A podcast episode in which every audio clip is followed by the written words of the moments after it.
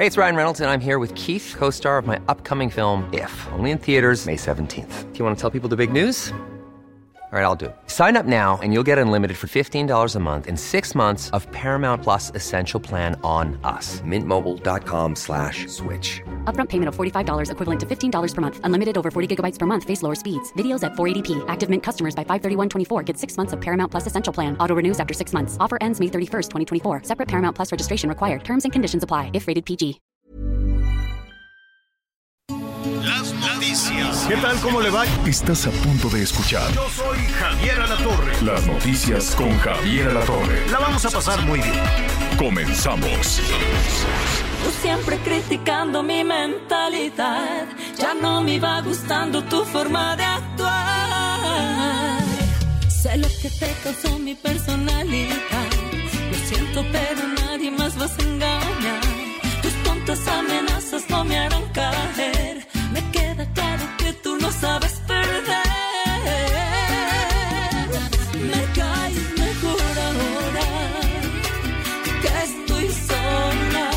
Sin ti pasar las horas. Muy bien, qué gusto iniciar la semana juntos. Iniciar ya, vamos a arrancar la, la tarde en un ratito más, así es que qué bueno que nos acompañe. Estamos escuchando a Ana Bárbara. Tan guapa la Ana Bárbara, tan chula, siempre le enviamos un, un saludo. Vamos a invitarla, porque este, no sabe qué, qué, qué, este, a gusto las conversaciones con, con qué trabajadora, Ana Bárbara, además, qué extraordinaria madre de familia. En fin, se llama Gente Gacha. Gente Gacha esta canción. Y bueno, es eh, el disco nuevo bordado a mano. Sí, lo vamos, la vamos a invitar con mucho gusto. Bueno, oiga, este, pues tenemos muchísima información. Qué bárbaro, nada más arrancar la semana y vámonos duro. Hay muchísimos temas para compartir. Vamos a ver cómo están. Saludos a Chihuahua. Vamos a ver cómo queda este tema de los libros de, de texto.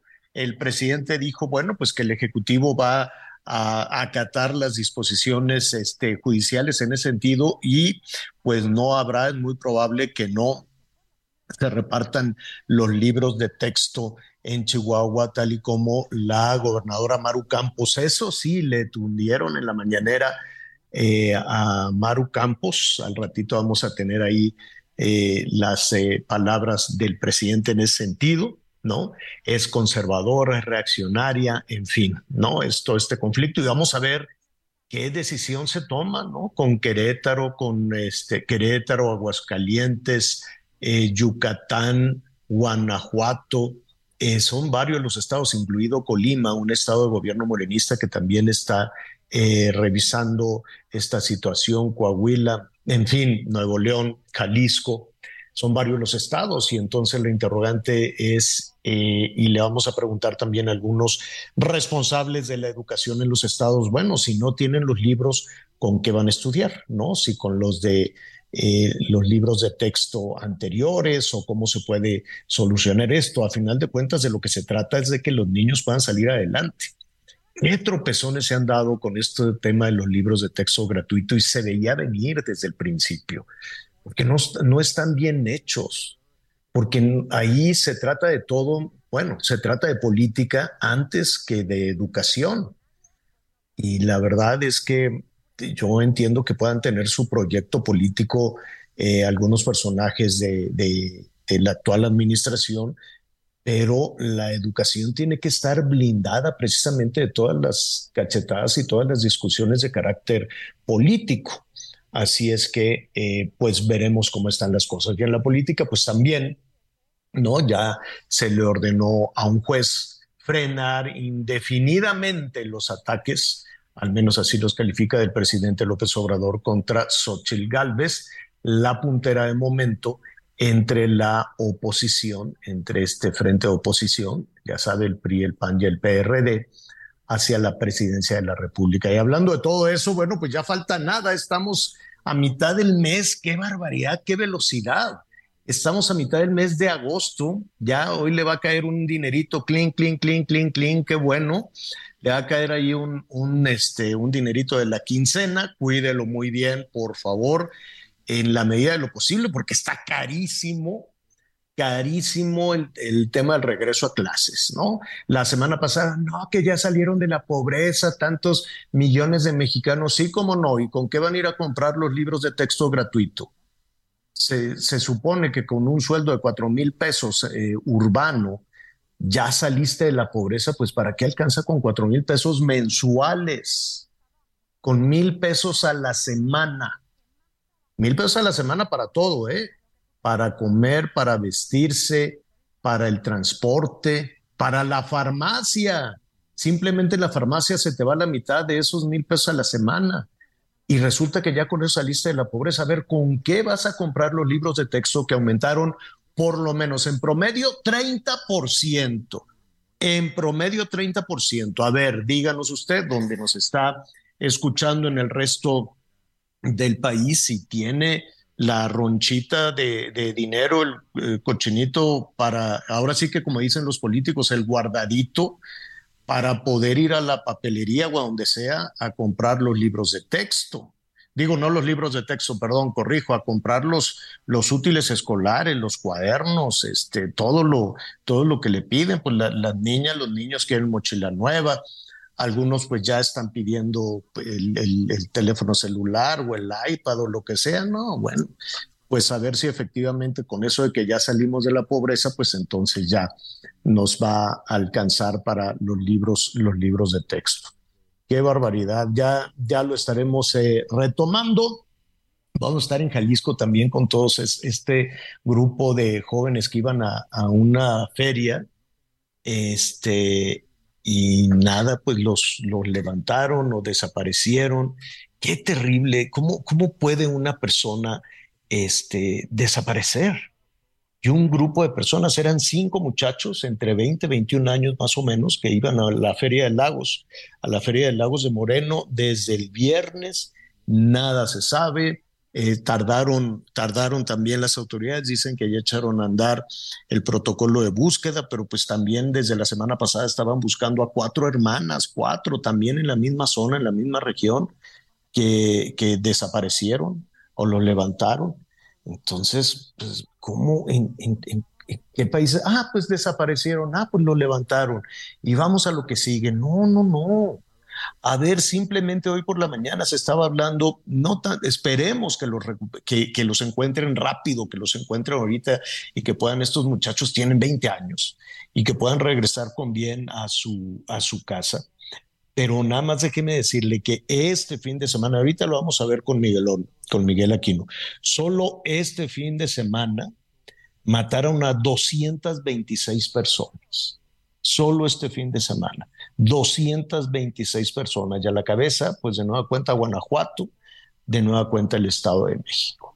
Qué cosa eh, verdaderamente terrible, terrible y, y, esto queda cubierto por capas y capas de propaganda electoral y ahora sí vas a ver. No, señores, yo creo que ya no. Y Veracruz, qué cosa macabra también lo de Veracruz este, lo, lo, lo vamos a, retomar también. Pero ¿sabe qué es lo injusto?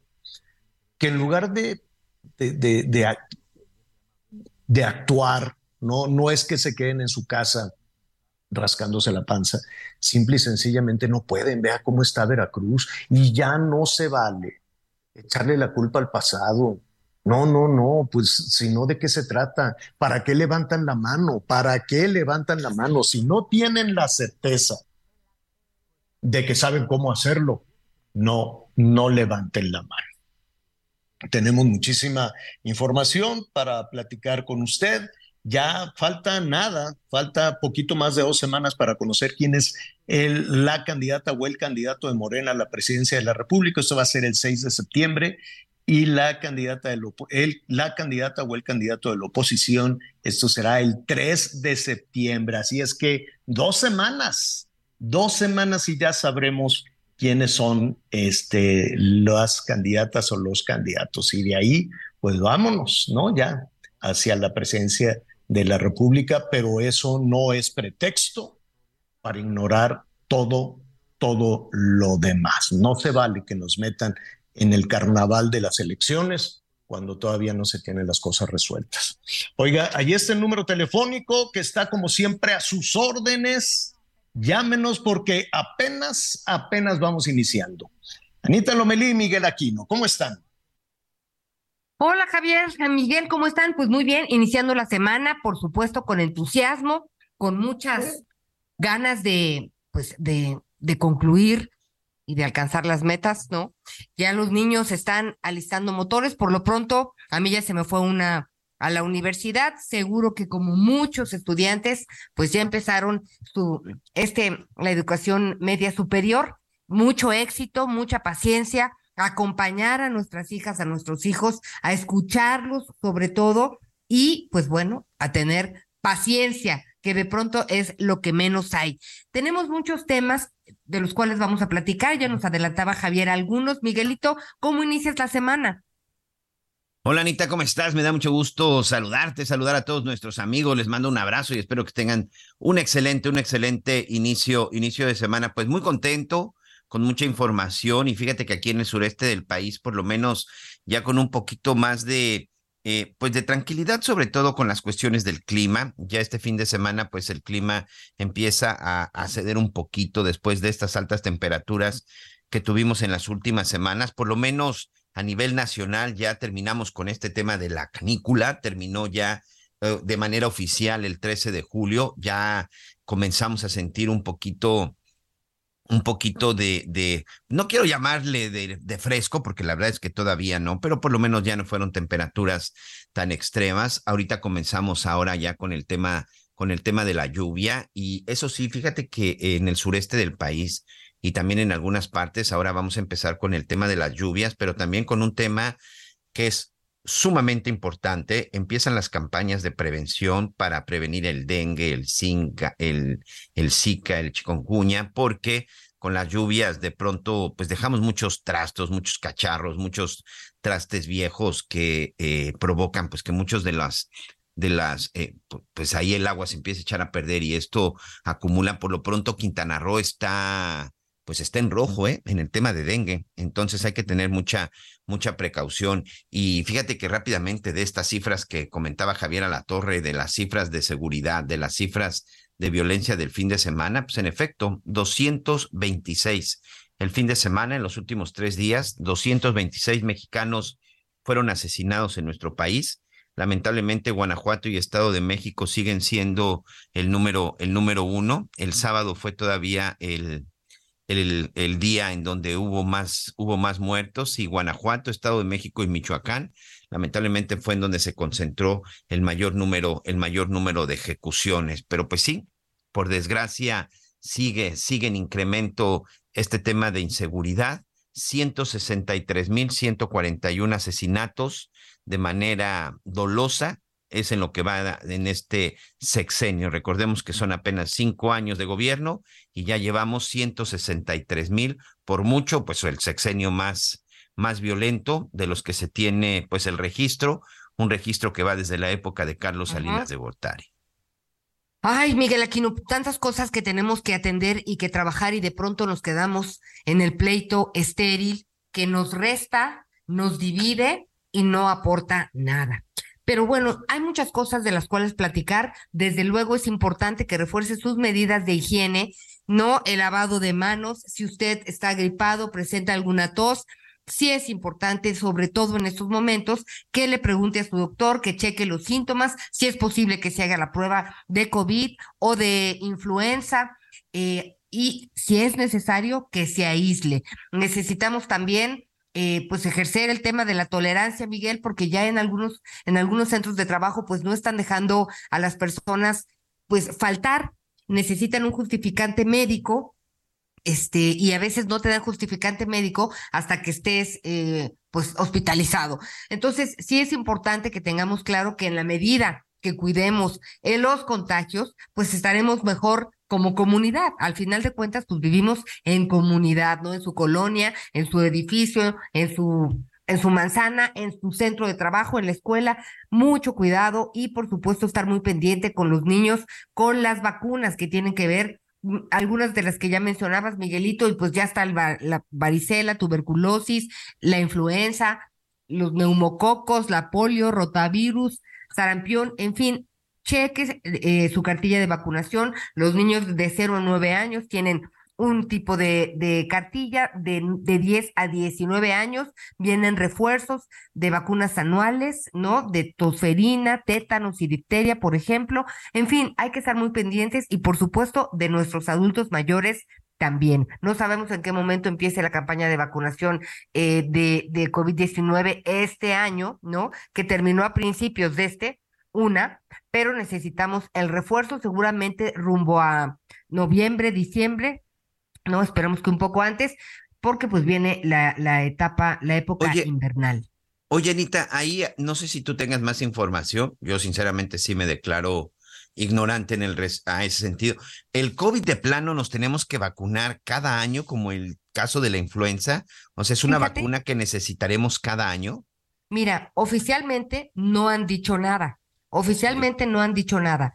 Pero eh, porque se espera, en teoría entiendo que se espera que tengamos acceso a las vacunas para ya poder implementar eh, cada cuánto será la vacunación. Pero en Estados Unidos y en otras partes del mundo, la Organización Mundial de la Salud sí ha recomendado que por lo menos una vez al año este, nos vacunemos. Nos, sobre todo porque está teniendo este, mutaciones importantes, ¿no? Y ya ves que ahora no sé cuántas variantes hay de, de COVID-19 este, que por un lado, como ya les decía, las cuestiones de higiene, ventilar los espacios es muy importante y por el otro, pues acotar este virus con las vacunas. En México todavía no nos dicen si va a ser una vez al año o una vez cada dos años, porque esto es una, una disposición del gobierno.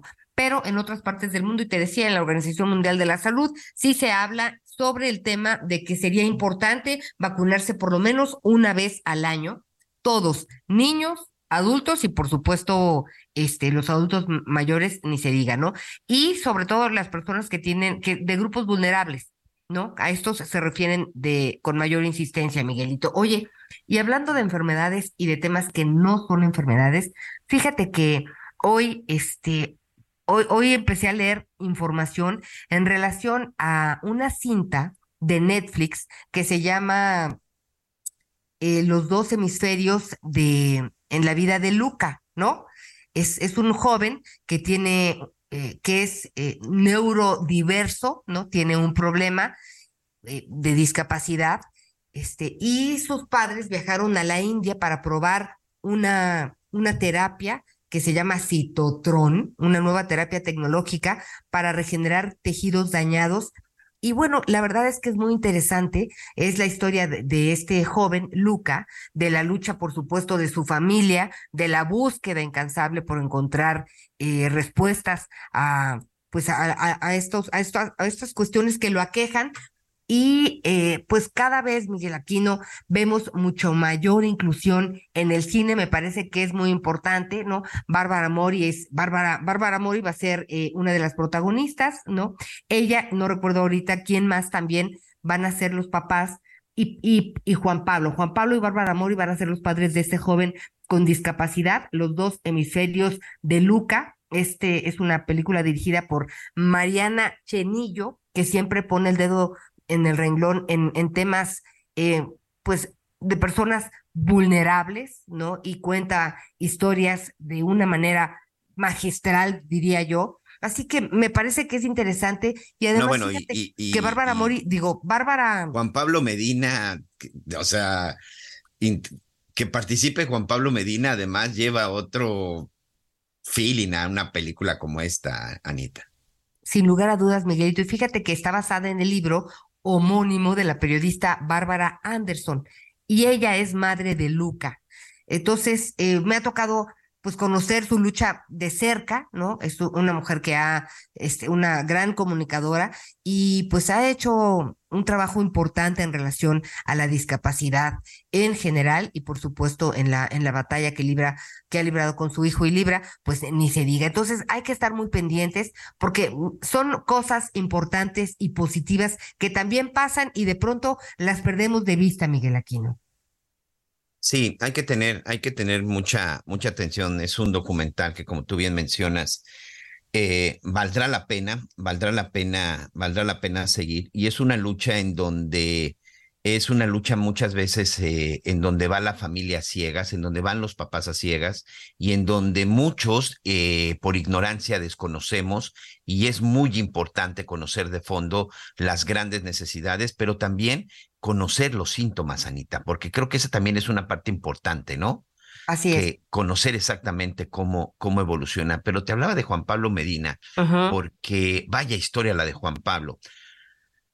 Juan Pablo Medina es este, es este actor que un día, eh, pues de pronto sintió un dolor en su pierna. Eh, fíjate que yo tuve esta, eh, este síntoma Ay, Miguelito, ¿no? hace algunos años, solo Sí. que yo empecé con ese dolor en la pierna y a mí ese trombo me avanzó y terminó en una tromboembolia pulmonar. Recuerdo. Juan Pablo, ese trombo se le quedó en la pierna y lamentablemente Juan Pablo perdió la pierna. Y es sorprendente porque hoy Juan Pablo, pues, eh, pues lo ves corriendo, lo ves haciendo ejercicio, lo ves haciendo tenis y hoy personalmente, bueno, eh, eh, él lo que hace hoy, pues es entender perfectamente lo que es estas causas y sobre todo la gente con esta discapacidad. Hoy él es una persona con discapacidad, pero por supuesto que no lo discapacita, pero absolutamente para nada.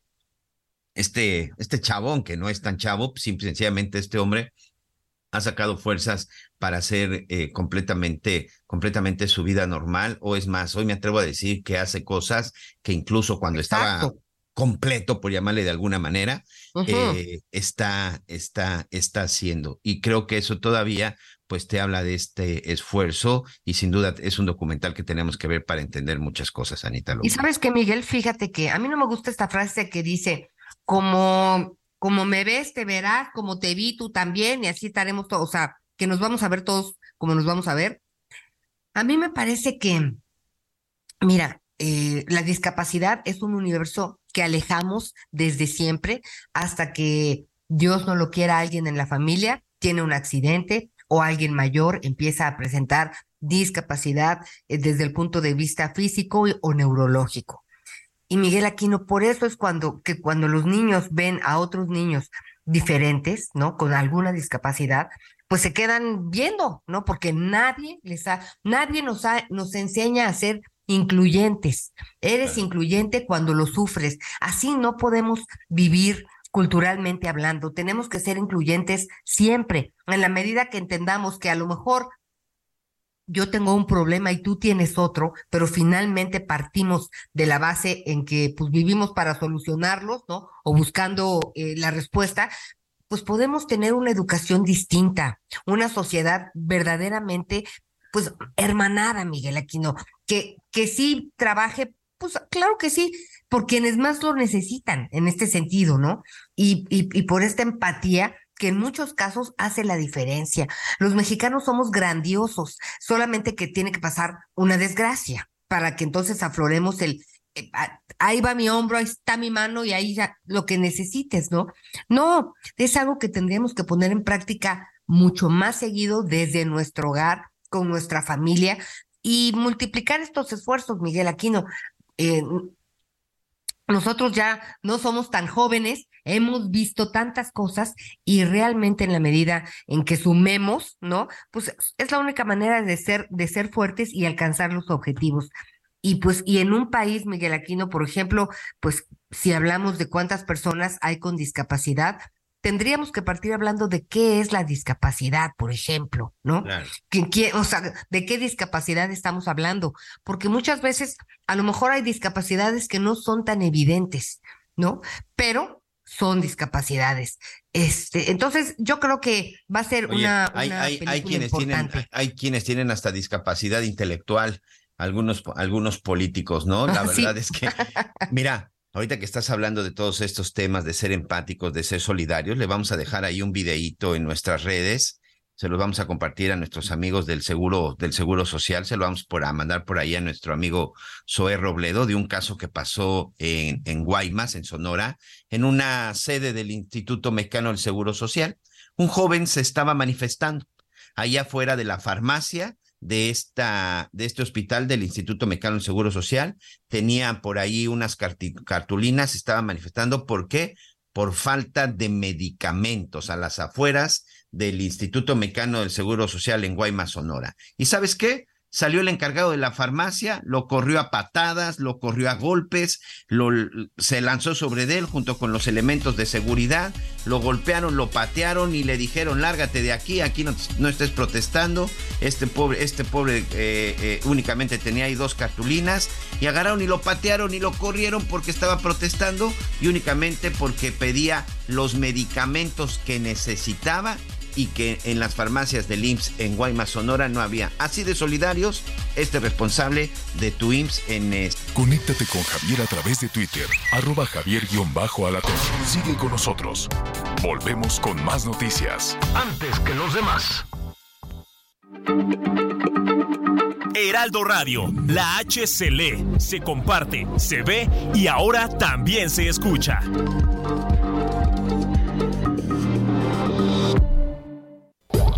Más información. Continuamos. Hola, mi nombre es Paola Flores, soy diseñadora de interiores y te invito a Expo Mueble Internacional la feria líder de muebles y decoración en América Latina. La cita es del 16 al 19 de agosto en Expo Guadalajara y con más de 400 expositores encontrarás la mejor calidad y diseño en todo tipo de mobiliario, mueble residencial, exteriores, infantil, de madera, tapizados, todo. El evento no tiene costo, regístrate en expomuebleinternacional.com.mx. Hace unos minutos concluyó la reunión de gabinete, del gabinete de seguridad de las autoridades de Quintana Roo. Y la secretaria de gobierno del estado eh, está dando a conocer que sí van a enviar en los próximos días al Congreso del Estado una iniciativa para proponer que se les cancele de manera definitiva la licencia para conducir a los taxistas que se vean involucrados en una agresión, en una amenaza a algún conductor, algún automovilista, algún tipo de plataforma, sobre todo por las agresiones que hemos visto en los últimos días, principalmente en Cancún, ya sea contra algún turista junto a algún conductor de plataforma, para que no vuelva a suceder. Sin duda sería una sanción importantísima, porque de pronto vemos que agreden los vehículos, ya de pronto vemos este tipo de daños y simplemente pagan el vidrio roto y no pasa absolutamente nada y por eso hay tanta impunidad, pero no Hoy la secretaria de Gobierno, Cristina Torres, dice, no, ya no, ya no solo se va a tratar de vidrios rotos o de láminas abolladas, simple y sencillamente, siguen con esas agresiones, se siguen comportando como cavernícolas, se les va a quitar la licencia y no van a volver a conducir un vehículo, o por lo menos no con una licencia del estado de Quintana Roo. Y bueno, pues vamos a ver qué sucede. Falta todavía, pues que se apruebe y se lleve al Congreso del Estado. Y con esto vamos a hacer un recorrido por el interior de la República. Después de ingresar al presunto asesino de Milagros Mesa, Miguel N., al Centro de Prevención y Reinserción Social de León, el gobierno estatal informó que se están tomando medidas para salvaguardar la integridad del detenido. A través de un comunicado acompañado de cinco fotos, la Secretaría de Seguridad Pública del Estado de Guanajuato, a través del Sistema Penitenciario Estatal, informó que a partir del sábado 12 de agosto por la tarde ingresó el hombre acusado por el crimen cometido en agravio de Milagros Mesa, quien murió desangrada tras ser apuñalada en calles del municipio de León. En el comunicado se explica que al detenido se le realizaron los protocolos debidos para formalizar su registro como interno, a disposición del órgano jurisdiccional competente por el delito del que se le acusa. Conforme a las medidas de seguridad penitenciaria implementadas en general para la población de internos del sistema estatal, se han tomado todas las previsiones necesarias para salvaguardar la seguridad e integridad de esta persona privada legalmente de la libertad, siguiendo las reglas jurídicas que establece el sistema penal acusatorio, dice el reporte oficial. Con información de Gabriela Montejano para Heraldo Radio. Cinco jóvenes desaparecieron en el municipio de Lagos de Moreno, en Jalisco, el pasado viernes por la noche cuando se dirigían a una feria en este mismo municipio. Se trata de Roberto Olmedo Cuellar, Diego Lara Santoyo, Uriel Galván, Jaime Adolfo Martínez Miranda y Dante Hernández, cuyas edades oscilan entre los 20 y 21 años de edad. Lo que se sabe es que fueron vistos la noche del viernes cuando viajaban en un Volkswagen Jetta en color café con placas JTJ8638 cuando se dirigían a esta feria. Esta es la segunda desaparición masiva en la región de Los Altos en menos de un mes. La primera es lo ocurrida entre el 27 y 28 de julio, cuando cuatro mujeres desaparecieron en el municipio de Encarnación de Díaz, municipio colindante con Lagos de Moreno. Y se trata de las hermanas Adriana Rosa Olivia y Marisela de apellido Saucedo Cermeño, así como Beatriz Hernández Martínez, pareja de Rosa Olivia. Desde Guadalajara, Mayeli Mariscal, Heraldo Radio.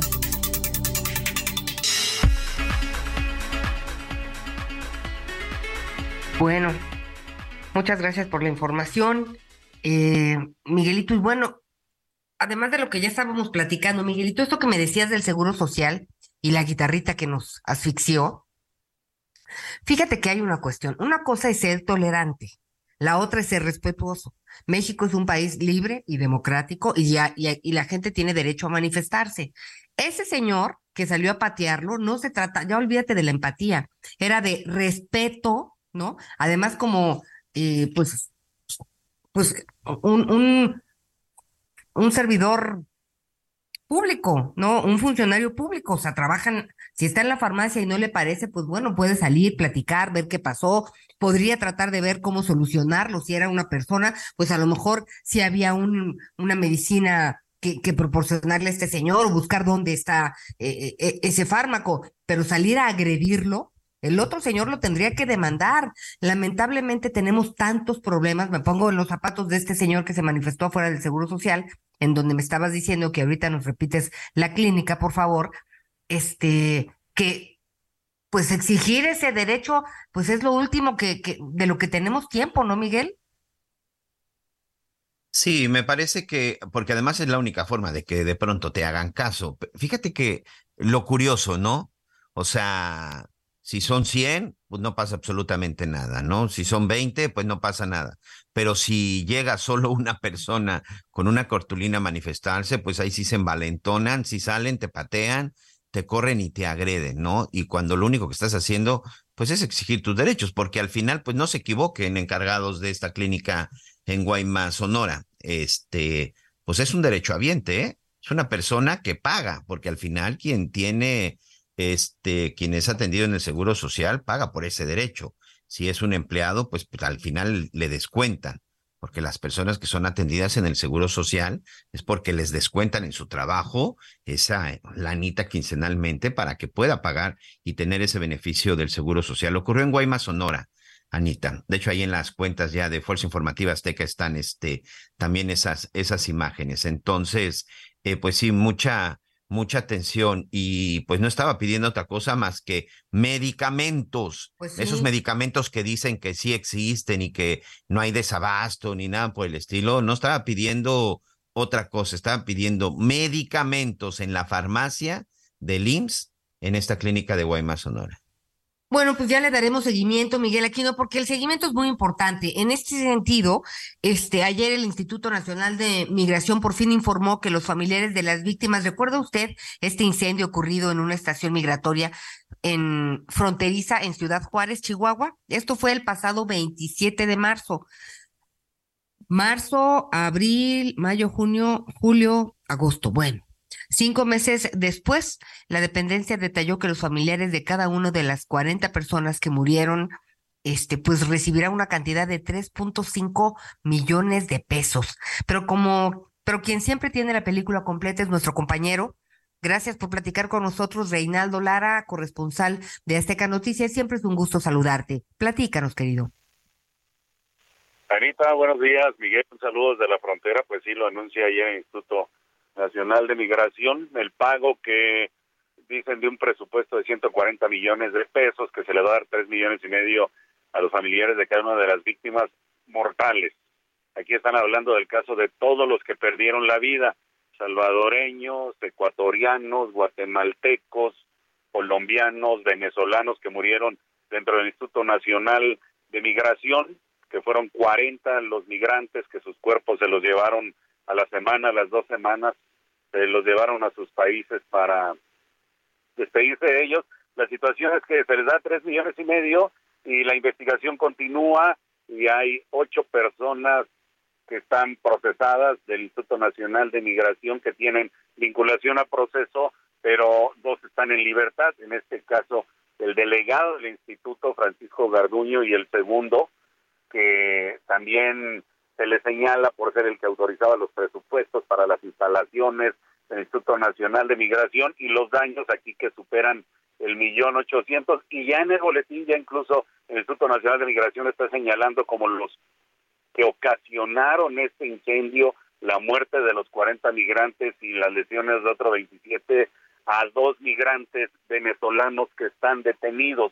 Uno fue detenido, resultó lesionado, lo detuvieron, conocido como Jason, su primer nombre, y el otro, semanas después, mientras estaba recuperándose de las lesiones en un hotel de Ciudad Juárez, tenían a varios heridos que se recuperaban instalados en un hotel de Ciudad Juárez, incluso estaban sus familiares con ellos y en ese momento otro de los heridos lo reconoce y se lo llevan detenido y son los dos que señala el Instituto Nacional de Migración. ¿Cómo va avanzando la situación? Aquí en Ciudad Juárez no hay un refugio ya para migrantes que sean detenidos, están siendo trasladados a lo que es el albergue federal Leona Vicario.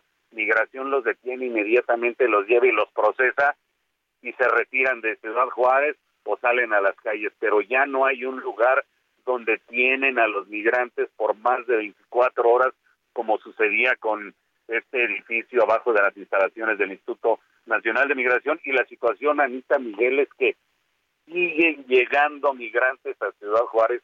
Hace una semana decían, les dijeron el 8 de agosto se va a abrir la frontera para todos, llegaron cerca de 3.000, quisieron entrar a los Estados Unidos y ahora siguen llegando por tren decenas y decenas de migrantes diariamente.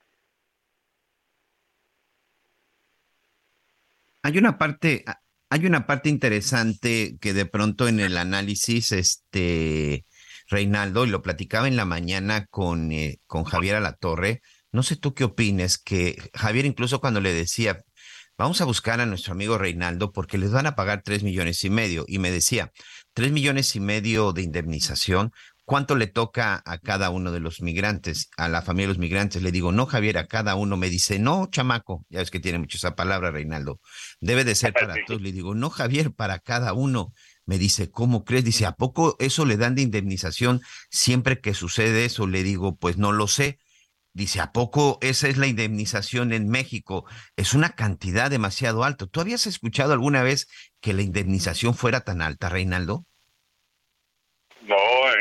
Este caso no, Miguel, y, ya como lo menciona, así es, tres millones y medio por persona que perdió la vida dentro del Instituto Nacional de Migración, por eso hablan del presupuesto de 140 millones, incluso mencionan que donaron equipo que se utilizó para atender a los heridos a los hospitales de aquí de Chihuahua, y es que se han dado casos que migrantes son localizados sin vida, que los trasladaban en unidades de Instituto Nacional de Migración y que tal vez llegando al hospital pierden la vida y todo, pero en ninguno de esos casos se habló de alguna responsabilidad, de alguna indemnización. Y en este caso que eh, fue un evento lamentablemente muy fuerte porque fueron demasiadas las víctimas que pierden la vida y donde sí se señala ya a dos migrantes venezolanos de ser quienes prendieron el fuego y se da esta lamentable situación sí se les va a dar, según la información ya del Instituto Nacional de Migración, tres millones y medio, ni siquiera cuando pierden la vida del otro lado, allá en los Estados Unidos, se ha hablado de estas cantidades de indemnización, Miguel. Oye, Reinaldo, entonces ya no van, ya, ya no hay donde estén en esta ciudad fronteriza, los mandan a dónde dijiste y qué pasa con ellos, cuánto tiempo están en este lugar, cuál es el procedimiento. Es que después de que sucede este lamentable hecho ahí en el Instituto Nacional de Migración y que clausuran las instalaciones, que era una especie de cárcel para mantenerlos a los que ya se iban a deportar de nuestro país para no tenerlos aquí en la frontera. Estaban hablando las autoridades del Instituto Nacional de Migración de un nuevo edificio en el puente internacional Zaragoza. Incluso vino el delegado a presentar las instalaciones que aún no se han abierto.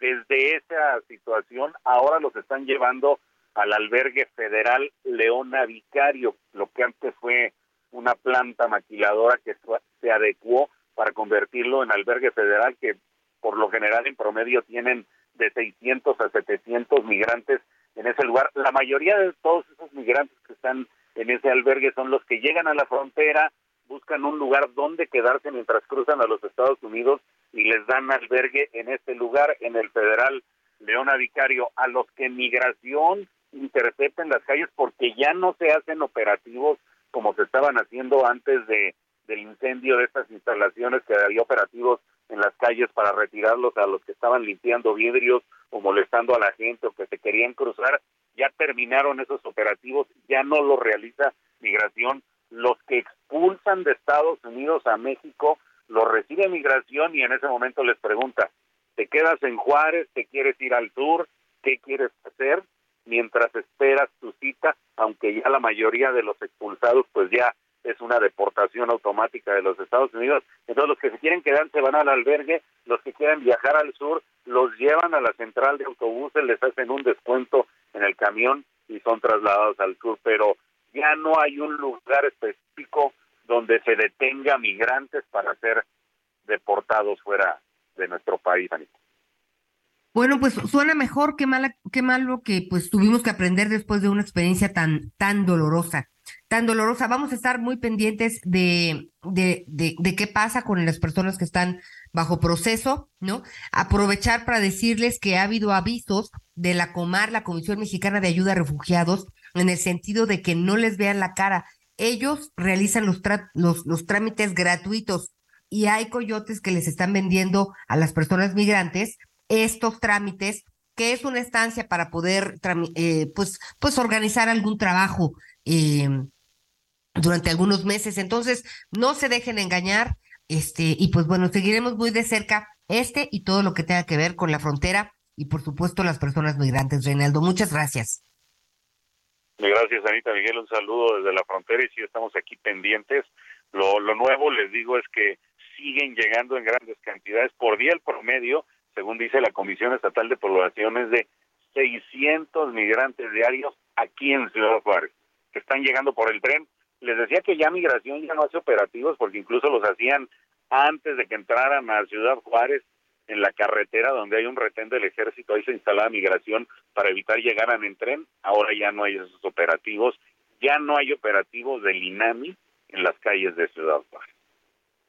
Pues bueno, veamos, veamos cómo resulta, desde luego es un número que se vuelve cada vez más incontrolable en la frontera este, pues de estas personas en situación de migración. Gracias, Reinaldo. Buen día.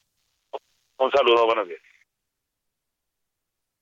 Miguel. Buenos días. Me, me sorprende, o sea, de pronto cuando escucho este tipo de cosas son donde uno no entiende la forma o la toma de decisiones por parte, por parte de las autoridades, Anita. Pero bueno, y aquí la gran pregunta ¿Y qué pasó con el director del Instituto Nacional de Migración? Este, nada, ¿verdad? O sea, de pronto creen que, de pronto creen que pagar estas cantidades de dinero, pues hace que las cosas, que las cosas se olviden. ¿Y sabes qué es lo que va a suceder? Sí, lamentablemente creo que con eso muchos lo van a olvidar. Vamos con nuestro compañero Juan David Castilla, corresponsal del Heraldo Radio en Veracruz. Vaya, vaya, vaya situación.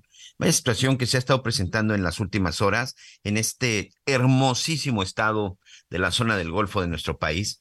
sin duda uno de los estados que tiene una, belleza natural impresionante y que en los últimos años ha sido azotado eh, por la criminalidad y en donde lamentablemente sus autoridades se han enfocado más en otras cosas que en gobernar verdaderamente de forma correcta. Han sido localizadas hieleras y refrigeradores en algunas casas que han servido como, pues prácticamente como lugares de seguridad o sitios de tortura, cuerpos desmembrados y que hasta el momento ya se, no se han contabilizado en, en, unos cuantos, sino ya en decenas, Juan David. ¿Cómo estás, amigo? Me da gusto saludarte. ¿Cómo te encuentras? Gracias y saludos a todos nuestros amigos en el estado de Veracruz. Hola, ¿qué tal, Miguel? Ana María, los saludo con mucho gusto desde Veracruz.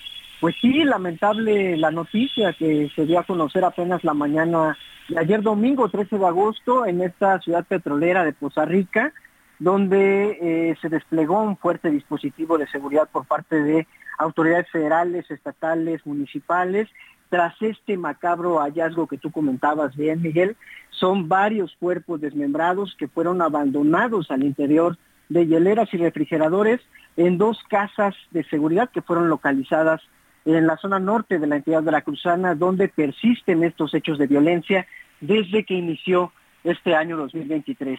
Eh, se conoce, eh, Miguel, Ana María, de manera extraoficial hasta este momento todavía, se habla de al menos 15 cuerpos que fueron encontrados en dichas condiciones. Hay otra versión de que son 34. Sin embargo, hasta este momento, la Secretaría de Seguridad Pública, la Fiscalía General del Estado, ni el gobernador Cuitlavo García Jiménez se han pronunciado al respecto.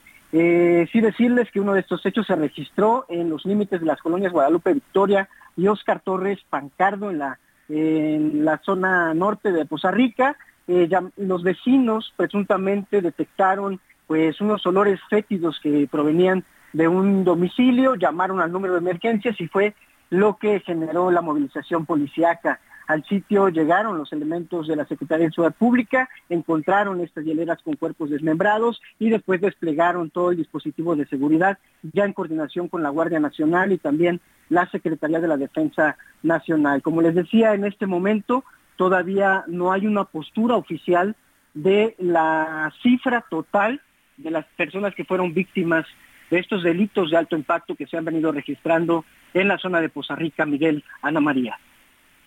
Oye, Juan David, pero ¿cómo? O sea, ¿no ha salido con su con su gorrito ruso, con sus insignias ahí de, de, de, espía ruso Huitláhuac a hablar algo al respecto y no ha salido a las redes sociales a decir nada al respecto? Sí, lamentablemente sobre este tema no quiere opinar, curiosamente, Miguel. Sí, sobre los Qué raro. de texto, sí, sobre otros temas, ¿no? Pero eh, la violencia en Veracruz ha sido pues muy notoria desde que inició este gobierno de Ticlao García y lamentablemente pues no ha habido una mano dura contra las bandas criminales que operan en esa zona de Poza Rica. Ya lo ha dicho en, en conferencias pasadas el gobernador que este tipo de casos corresponden a un ajuste de cuentas por parte de bandas criminales. y pues, sí, exacto. Y en este momento, pues está el gobernador en conferencia de prensa en el Palacio de Gobierno. Eh, creemos que va a abordar este tema, esperemos que, que dé a conocer la cifra total de víctimas, porque es lamentable lo que está pasando en la ciudad petrolera de Poza Rica, Miguel, Ana María. Y con todo respeto, con todo respeto a nuestros amigos de Veracruz, un el, veracruzano, que es gente amable, que es gente eh, alegre, que es gente de bien, trabajadora, que, que, que es gente que a nivel nacional, que a nivel mundial es gente bien querida y que la verdad es que es un estado precioso y que no se merece vivir en la situación en la que está y que no se merece tener a los gobernantes que hoy tiene, que está más preocupado en el, en el enfoque en el que hoy tiene atacando al Poder Judicial. Ya vemos hoy los dos revés que tienen, el Estado lo tiene sumido. Y me atrevo a decir todo esto por lo que hemos visto y por lo que hemos visto. Y no se trata aquí ni de ataque personal para que al rato no empiecen y ni del partido al que se trata. Es por lo que está simple y sencillamente por lo que estamos viendo de lo que está sucediendo, que de, de repente dejaba de gobernar este, el Estado para venirse a realizar protestas contra la Suprema Corte para quedar bien con alguien y, que de repente se le olvidaba que gobierna un Estado para querer quedar bien con su jefe. Y la verdad es que desde que llegó se le olvidó para quién estaba gobernando, se le olvidó que ya no pertenece a un partido político y se le olvidó simple y sencillamente que debe de gobernar para los veracruzanos y que este tipo de, de cosas son las que simple y sencillamente no se pueden permitir esto que tú nos narras, Juan David, de verdad pareciera que sale de una película de terror. O sea, en refrigeradores, cuerpos desmembrados, es de una mente enferma, en verdad, de solo de esas películas de Quentin Tarantino, amigo. Y es que la zona, los pobladores de Poza Rica, Miguel, pues viven realmente una película de terror. Eh, recordemos que cuando iniciaba este año 2023, hubo masacres en bares, ¿no? Al menos tres, cuatro bares. Cierto, cierto, sí. Que fueron, fueron, o sea, ingresaron los comandos y abrieron fuego a sangre fría contra las personas que allí se encontraban, o sea, es lamentable. Esto sumado también a la ola de desapariciones forzadas que se han venido dando en este municipio de Poza Rica y también en toda la zona, en Tihuatlán, en Papantla, en Coaxintla. Es lamentable lo que se está viviendo en materia de seguridad en el estado de Veracruz, Miguel. Les mandamos un abrazo, Juan David, cuídense mucho. Les mandamos un abrazo, vamos a estar muy pendiente. Evidentemente no nos podemos conformar con el se trató de un ajuste de cuentas, porque ese es el discurso de toda la vida. Simple y sencillamente dicen se trató de un ajuste de cuentas. No sabemos si todas las víctimas tenían algo que ver con el crimen organizado, si hay algunas víctimas que no tenían que ver con el crimen organizado, y aunque así fuera, se tiene que dar con los responsables, se tiene que saber qué sucedió, se tiene que castigar con los responsables, porque pareciera este que si se lo merecía o que si no se lo merecía ya no pasa absolutamente nada y ya no se investiga, porque ese también es muy fácil. Salir a dar este tipo de declaraciones, pues pareciera que ya no se investiga y eso no le sirve absolutamente nada a nadie. Juan David, te mando un abrazo, amigo. Muchas gracias. Un abrazo, Miguel. Anita, hasta luego. Buen día. Gracias. Anita, tenemos que hacer una pausa. Ya volvemos. Acompáñanos a las noticias con Javier Alatorre. Conéctate con Miguel Aquino a través de Twitter, arroba Miguel Aquino. Toda la información antes que los demás. Ya volvemos.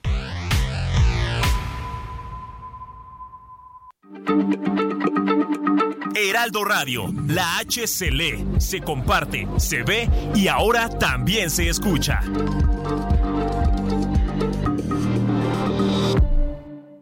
Todavía hay más información.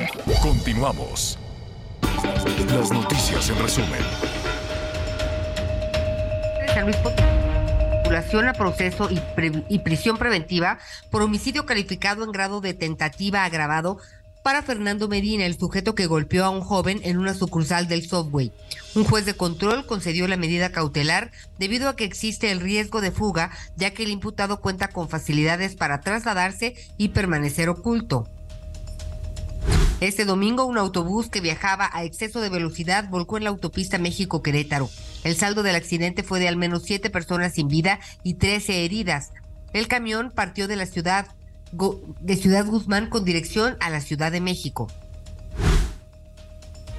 La Fiscalía del Estado de México informó que Ken Omar Flores Alarcón, acusado de homicidio por atropellar a Jorge Claudio, vendedor de tamales, fue condenado a seis años de prisión. Los hechos ocurrieron el pasado 24 de diciembre de 2022, cuando el hombre atropelló con su vehículo a Jorge Claudio de 50 años, quien circulaba en un triciclo en el cual vendía tamales en el municipio de Cuautitlán Izcalli. Hoy el dólar se compra en 16 pesos con 54 centavos y se vende en 17 con 49.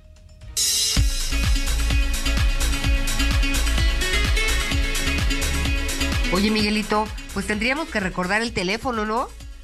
Así es, ya estamos listos. Incluso, ¿qué te parece si leemos algunos comentarios de todos nuestros amigos? Pero antes, por favor, anote 55 14 90 40 12. 55 14 90 40 12. Déjenos todos sus comentarios, ya lo sabe, mensaje de texto o, por qué no, también alguno de sus comentarios a través de un mensaje de voz. Buenos días, Javier, Anita, Miguelón. Javier, con todo respeto, estoy escuchando el noticiero. Los libros de texto, dice, no se compran, son gratuitos. Y ya no sé si es noticiero debate entre ustedes, hablan todos al mismo tiempo. Espero me lean al aire. Fuerte abrazo desde la hermana República de Ecatepec, dice Pinky Saludos, muchas gracias a nuestros amigos en la zona de Ecatepec. Javier. Eh, ya nos regañaron, ya ven. Ya nos regañaron por andar encimándose, niños. Pues, ¿qué les pasa? Tienes toda la razón. Oiga, y ya falta nada, ¿eh? Ya el día 28 arrancamos con este tema, este asunto de los libros de texto. No a ver en Chihuahua, vamos a ver de aquí al viernes. Entiendo que este próximo viernes ya eh, tendremos esta resolución eh, judicial y entonces ya veremos cuál es la respuesta que da Coahuila, que da Querétaro, que da, que da Yucatán, Nuevo León, Jalisco, Colima, Aguascalientes. eh, Aguascalientes, creo que Durango también. A ver, aquí de lo que se trata es de que los niños puedan salir adelante, independientemente Hey, it's Ryan Reynolds, and I'm here with Keith, co star of my upcoming film, If, only in theaters, May 17th. Do you want to tell people the big news? All right, I'll do it. Sign up now and you'll get unlimited for $15 a month in six months of Paramount Plus Essential Plan on us. Mintmobile.com slash switch. Upfront payment of $45 equivalent to $15 per month. Unlimited over 40 gigabytes per month. Face lower speeds. Videos at 480p. Active Mint customers by 531.24 get six months of Paramount Plus Essential Plan. Auto renews after six months. Offer ends May 31st, 2024. Separate Paramount Plus registration required. Terms and conditions apply if rated PG. De todas las discusiones este, políticas, este, ideológicas, y algo muy sencillo. A ver, le tenemos que dar a las maestras y a los maestros una eh, buena herramienta. Esto no es, a ver, entrar a un salón de clase, hemos hecho muchísimos reportajes. El esfuerzo que hacen las maestras y los maestros es enorme. La responsabilidad que tienen las maestras y los maestros es impresionante. Entonces, si no les damos unas buenas herramientas y les estamos cambiando la jugada, y ahora tienes que adoctrinar, que ahora tienes que hacer esto, que ahora, a ver, los maestros, las maestras y los maestros tienen una eh, vocación y tienen una tarea enorme enfrente como para ponerse a hacerle el caldo gordo a un proyecto de carácter político. Entonces, primero la educación, primero la formación, primero alimentar esos pequeños este, cerebros con el conocimiento adecuado, con la ruta adecuada, con el mundo adecuado.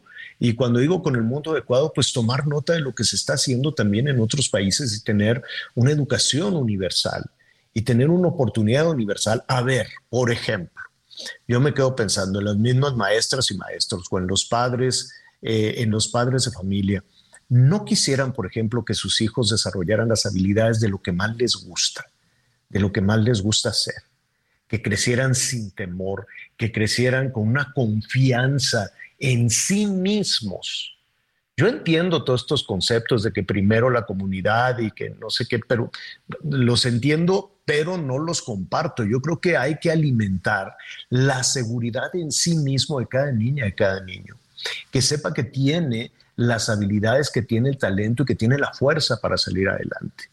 Imagínese cualquiera de nuestras amigas, eh, nuestros amigos que nos escucha, eh, si tuviesen esa habilidad, por ejemplo, de un segundo o tercer idioma, del inglés, pues, si usted quiere, con regularidad, con soltura, ¿no tendría usted más oportunidades? Por decir algo, y estamos hablando solo del inglés, estamos hablando de la, de la tecnología. Imagínese que usted eh, eh, pudiera haber desarrollado un segundo idioma, el manejo adecuado de la tecnología, el desarrollo adecuado de las matemáticas para hacer más lógica la toma de decisiones. Las matemáticas no son necesariamente para, para desarrollo de una carrera, de alguna ingeniería, de alguna contabilidad. No, las matemáticas son para tomar las, las decisiones adecuadas y que te haga más lógico. Con esas tres cosas, la vida de usted no hubiese sido diferente.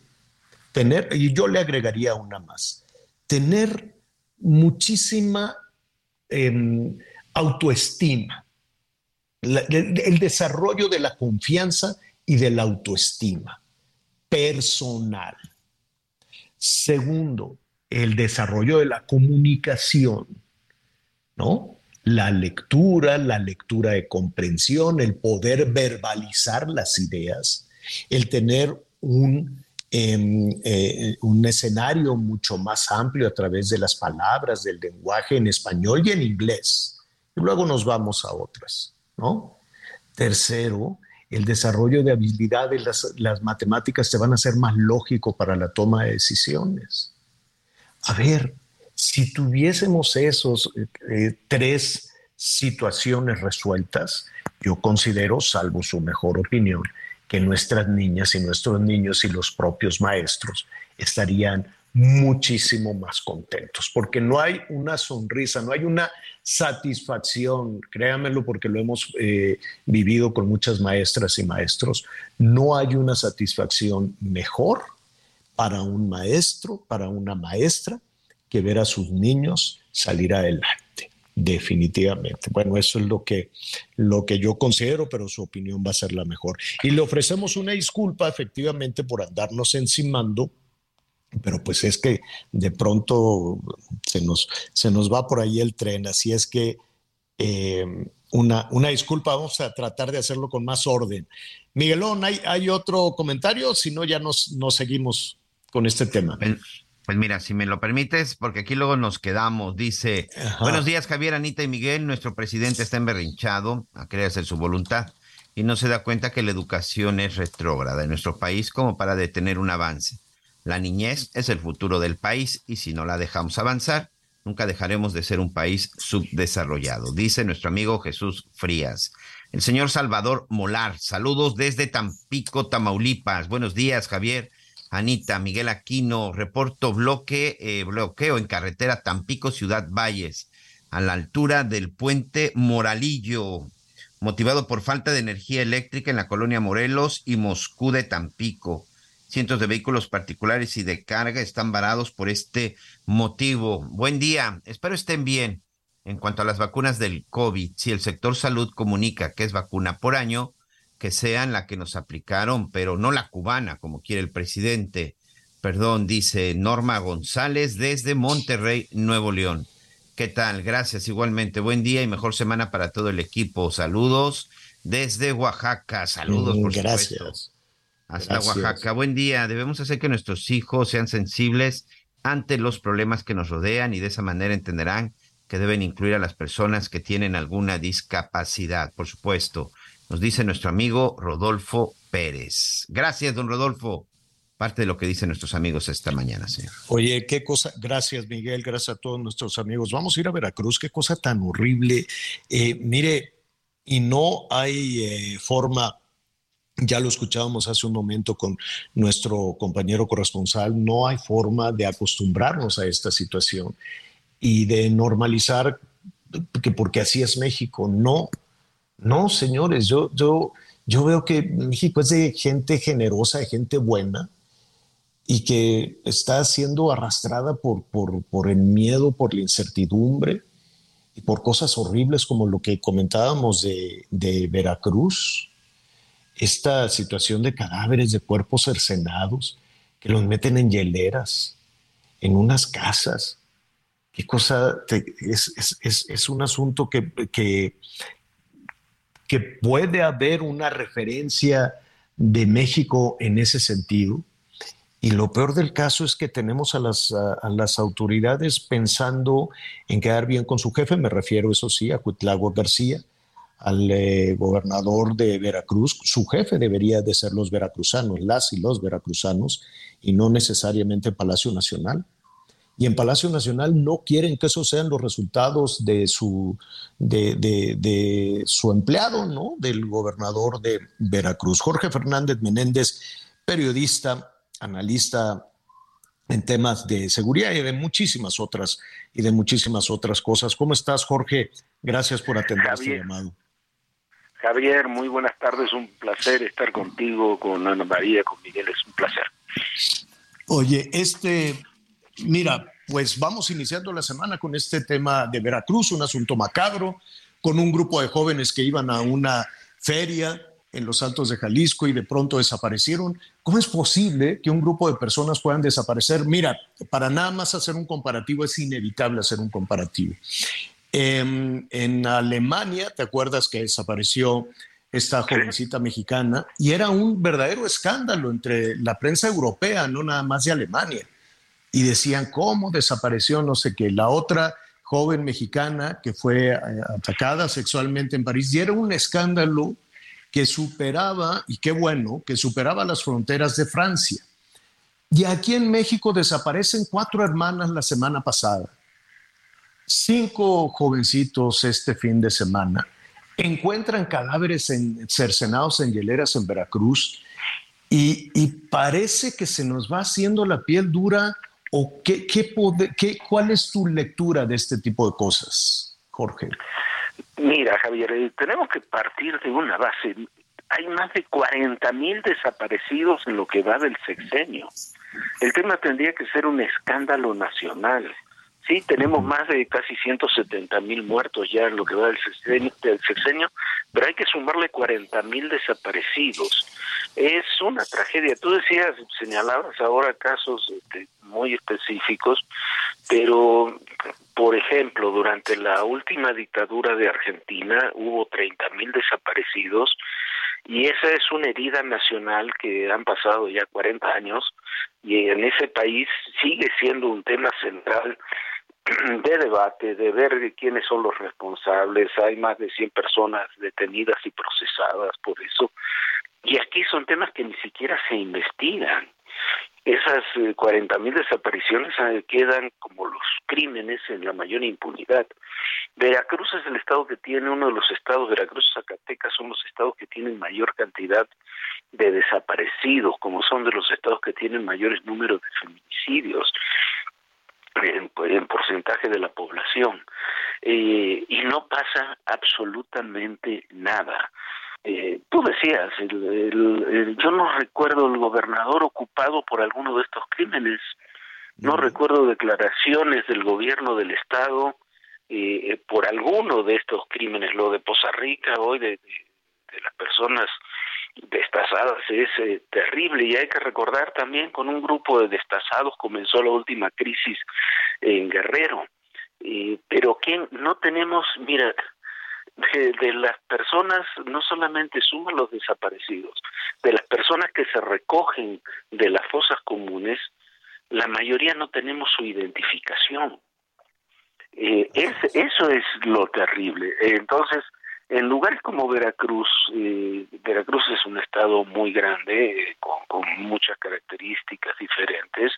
Tú vas a Coatzacoalcos, por ejemplo, donde la semana pasada mataron un jovencito estudiante de 21 o 23 años, porque iba en carretera, apareció en retén, no supo de quién era, no se detuvo y lo, lo mataron la policía local de un disparo en la espalda este, no, no hicieron el esfuerzo siquiera de tratar de detenerlo. Tú vas hacia el norte, hacia las Huastecas, es una zona sin, sin ningún control del Estado, donde además este, mataron, recordarás, hace unas semanas a una operadora en Poza Rica, y mismo en Poza Rica, operadora de Adán Augusto, y, y tampoco pasó nada. Entonces, la, la, marca es la impunidad en todo. Eh, hacia allá iba, Jorge. En este, en este tema de impunidad, la respuesta, la respuesta que encontramos casi siempre eh, por parte de, las autoridades eh, estatales o federales, y qué quieres que te diga las municipales que están absolutamente rebasadas, ocupadas, es que es el crimen organizado, y es que las bandas rivales, y es que el control del paso del norte de Veracruz, del sur de Tamaulipas o, del sur de Veracruz, en fin, ¿no? Pero siempre van a, decir, ah, es que son las bandas rivales que se están disputando el, ¿cómo se llama? El, área, eh, por lo que tú quieras, y ya, y nada más. Y aparte de todo eso, ¿cuál debería ser la consecuencia? no nada más la consecuencia política o la consecuencia electoral, que además todo eso de pronto está muy desdibujado. lo voy a decir con, con, mucha pena, pero en muchas ocasiones esa, esa sanción política pues puede, puede adormecerse o se puede, se puede callar cuando empiezas a repartir dinero. Eso es, eso es terrible porque de pronto pues puede ser un cómplice, decir, mira, te doy un dinero y tú no me señales, te doy un dinero y hacemos como que no pasa nada. Eso por un lado, pero por otro, no hay una consecuencia legal, una consecuencia jurídica para un gobernante que no cumpla con su trabajo. Eh, a ver, eh, eso viene en las elecciones. Yo, yo soy de los que creen que no siempre el dinero de los subsidios y de los apoyos este, se termina reflejando necesariamente en apoyo electoral. Si no, estaría seguiría gobernando el PRI, ¿no? Digamos, no, hubiéramos tenido. Repartió este, también una cantidad enorme. Eh, sí, toda su vida eso fue el, esquema del PRI y ahora se sigue repartiendo, pero me parece que la gente también hay, yo creo que hay dos temas que, que la gente está muy lastimada actualmente y los dos temas han sido abandonados por, por el gobierno, uno y, en muchos casos por los gobiernos estatales. Uno es la seguridad y el otro es la salud. Eh, puedes tener apoyo, pero el día que no tienes medicina, si no puedes operar a tu hijo, a tu esposo, a tu mujer, eh, a tus abuelos, porque no hay lugar, simplemente no hay donde operarlos, no hay turnos para operarlos, eh, no hay ninguna economía que resienta ni ninguna ni ningún apoyo que eso lo pueda solventar. Y si estamos en una situación de absoluta impunidad, porque tenemos muchas muertes y sí, la gran mayoría son ajustes de cuentas o asesinatos que realizan grupos criminales, pero yo no, no veo las carpetas de investigación de esos casos. No veo que alguien esté detenido por esos casos. No veo, a veces no se hace ni siquiera la investigación. Pero ni siquiera. el gobierno es fue un ajuste de cuentas. Ah, bueno, claro, eso es lo único. Y no tienen una responsabilidad, Jorge, no hay una responsabilidad para servidor público que alzó la mano para decir yo puedo contra el crimen y que, y que no cumpla. Tal vez lo, tal vez lo estoy este, bajando muchísimo, reduciendo muchísimo pero eh, porque puede haber muchísimos factores para que no cumplan con, su tarea, desde corrupción, este, contubernio, en fin, o simplemente que no tengas la capacidad. Pero no tener la capacidad eh, no te exonera también de tener a un Estado, pues, rehén de los criminales. No, no, no solamente tienes una responsabilidad política, que la asumes el día que asumes el cargo, tienes una responsabilidad social y una responsabilidad institucional. Cuando además, este, a ver, eh, vamos al caso de Veracruz. El gobernador de Veracruz ha hecho todo por concentrar el poder. Ha quitado funcionarios, ha quitado al fiscal, metió al, la cárcel al anterior fiscal, que puso un fiscal a modo, tiene, tiene todos los instrumentos para poder trabajar en el Estado. Es un Estado además con cursos, es un Estado con una policía local eh, con muchos elementos. Es inaceptable porque buena parte de estos delitos de los que estamos hablando, algunos podrán sí ser del ámbito federal, pero muchos son del ámbito local. La desaparición de personas es el ámbito local es responsabilidad del gobernador y de las autoridades locales. Sobre eso tienen que, y eso aplica a los demás estados también.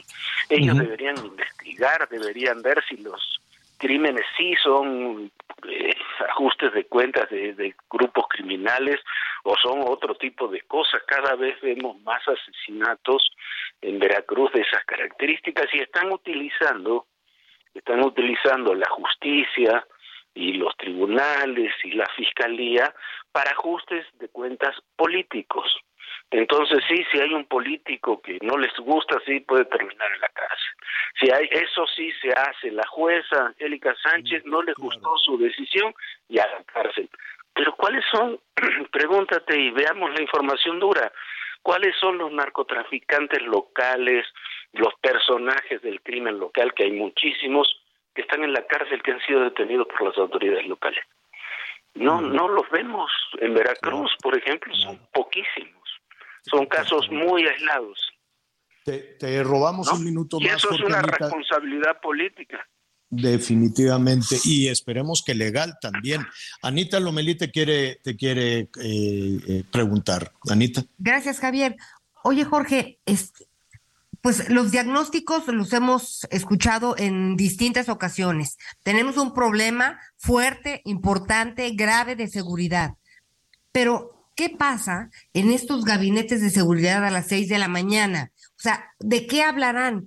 Estos informes en donde nos dicen que disminuyó el homicidio doloso, todas estas cosas, este, pues siempre nos dan la impresión de que están hablando de otro país, ¿no? En donde no, o sea, simplemente es el hecho de no querer ver, por no querer ver la realidad. ¿Cuánto tiempo puede uno negarla? Mira, eh, buenas tardes, Anita, un placer. Hola, Jorge. Platicar contigo. Pero mira, yo creo que, por lo que sé, las, eh, las reuniones estas mañaneras son una suerte así de oficialía de parto, ¿no? Este, pasó tal cosa y tal otra, y mire presidente o mire gobernador, se hicieron tales cosas pero no son mesas de estrategia, no pueden serlo tampoco. Ahí no se hacen las estrategias, ¿no? Eh, y entonces se sigue el curso de las cosas, hay órdenes generales sobre cómo eh, tratar eh, a, los grupos de la delincuencia. A mí me sigue asombrando, por ejemplo, porque me parece una irresponsabilidad absoluta, que se dé el crimen del candidato en Ecuador y la declaración presidencial, y hay todos los indicios del mundo de que fue el cártel de Sinaloa el que mató a Villavicencio, el candidato presidencial de Ecuador, y la declaración presidencial es no tenemos indicios. A ver, no tenemos que tener indicios de, de, eso aquí. Es lo que está diciendo el gobierno de Ecuador y lo que dice en video, en una entrevista, el propio candidato asesinado. Entonces, eso se tendría que ver en las reuniones, me parece, en las mañaneras, para tomar eh, iniciativas para trabajar con el con el gobierno donde eh, los cárteles mexicanos tienen una presencia notable. No estamos haciendo nada de eso y, y, si no si llevar simplemente estadísticas y números no sirve para la seguridad. Sí es importante pero no alcanza no sirve no, no. Y escuchándote en ese sentido hablar de que el fin de semana tuvimos 226 homicidios dolosos. 226, Jorge. Eh, más allá de las cifras, pues y más allá también de una sanción este, electoral o política o cosas por el estilo, creo que ya tendríamos que empezar a pensar en sanciones este, legales, penales, para quienes tienen esa responsabilidad y no la cumplen, ¿no? No no se cumple y eh, a ver, estamos hablando de un número altísimo. 226 muertos en un fin de semana. Yo no creo que en Ucrania haya habido 226 muertos este fin de semana ni remotamente. no, eh, no creo que los haya habido en Siria no creo que los haya habido en las zonas de conflicto. Entonces y, y ya se toma como un número más 226 muertos. Pero fíjese que en febrero del 2023 hubo 228, entonces redujimos 2%, ¿no? Jorge, se, se, nos viene el corte encima, te agradecemos como siempre el análisis y el comentario. Un gran abrazo a todos, es un placer estar con ustedes. Gracias. Es Conéctate con Ana María a través de Twitter, arroba Anita Lomelí. Sigue con nosotros. Volvemos con más noticias. Antes que los demás. Heraldo Radio, la H se lee, se comparte, se ve y ahora también se escucha.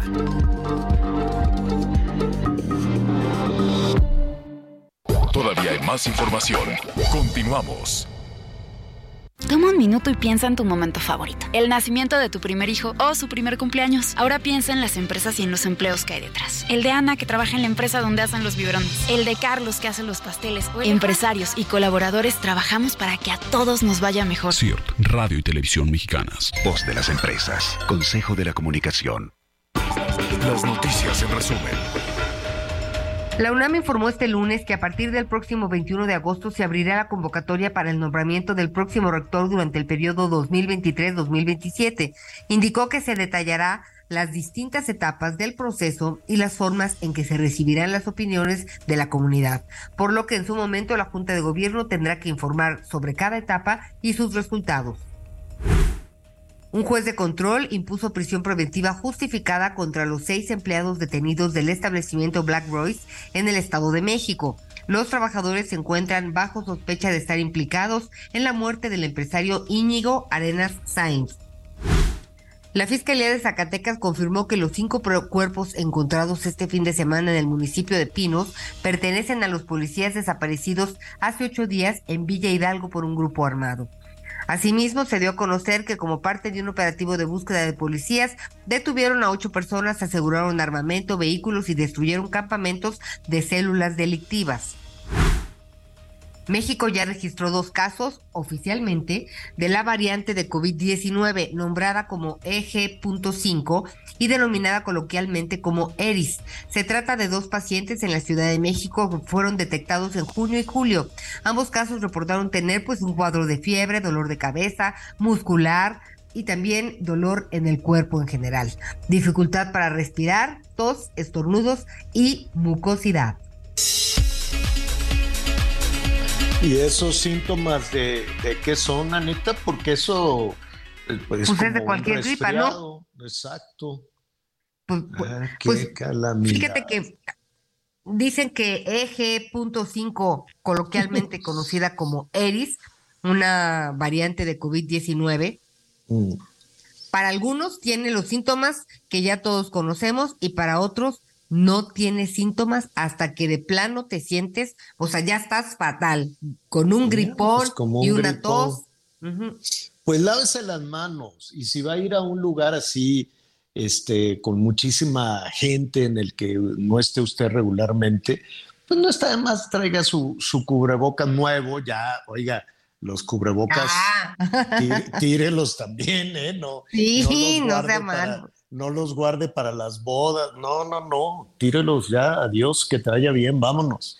Y este, y no está de más traer siempre un cubrebocas ahí, este, en, en el saquito, en la bolsa, por cualquier, por cualquier Cualquier cosa. ¿No? Las personas mayores van a ir a misa, bueno, se pues póngase su cubrebocas. Yo en el aeropuerto me sigo poniendo el cubrebocas, ¿eh? Yo, yo sí, me pongo el Eres cubrebocas. el único, Javier. Sí, soy el único, me pongo Muy cubrebocas. pocas personas. Y algo fundamental mm, que, que de pronto, qué barbaridad, qué necios somos. Lávese las manos. Lávese las- en donde vea un churrito de agua y jabón, aunque no esté en su casa, aprovechelo, lávese las manos. Yo sé que hay mucha gente que sale muy temprano, que se asea, que sale muy temprano, se va y se sube al pecero y lo sube al metro, y lo sube aquí, lo se va a trabajar y que no tiene o se le olvida o no tiene la posibilidad de lavarse las manos. Entonces, con ese gesto de lavarse las manos, no sabe usted cuánta cosa se va a solucionar. No solo los contagios, estos, el COVID llegó para quedarse. Entonces hay que estar preparados para eso. Y además, eh, ya ahora que en un rato más, en unos meses más, en seis meses más que eh, empiece que eh, la influenza y el COVID y el catarro, y el, pues son cosas de temporada. Entonces desde ahorita vamos preparados a la higiene, higiene, higiene, higiene. Por favor, señores, dejen de escupir. Yo a, la- a las mujeres es muy raro verlas escupir, pero también escupen, sobre todo cuando están enojadas.